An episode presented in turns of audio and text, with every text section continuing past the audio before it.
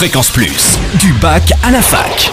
Forum, débat, soirée, en Franche-Comté, tous les bons plans étudiants. Bonjour Totem, bonjour à tous. Aujourd'hui, dans du bac à la fac, on s'intéresse au métier de maquilleur avec l'école Candice Mac à Strasbourg, première école de maquillage professionnel dans l'Est de la France.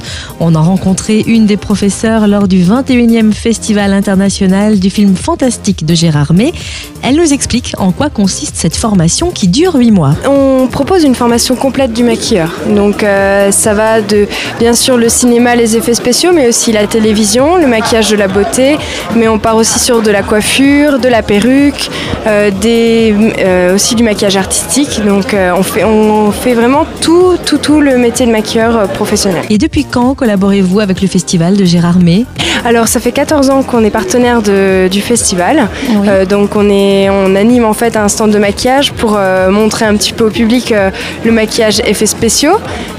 Donc voilà, ça permet aussi à nos élèves, puisqu'elles sont toutes présentes à Gérardmer, de, de pratiquer en fait le maquillage avec vraiment du public et de leur, leur montrer un petit peu leur passion, leur expliquer. Euh, donc c'est euh, c'est un bel échange. Euh, les, les élèves qui sortent de notre école ont plus de, trouvent plus de travail dans les théâtres, à la télévision ou dans la mode, dans les shootings ou bien dans des, dans des filières plus de beauté pour des mariages ou des, des, voilà, des shootings photos. On a souvent des partenariats avec des films, donc plutôt en Alsace, oui, et on envoie du coup nos élèves sur les stages. Pour plus de renseignements, rendez-vous sur le site internet de l'école, le www.candice-mac.fr, Mac www.candice-mac.fr.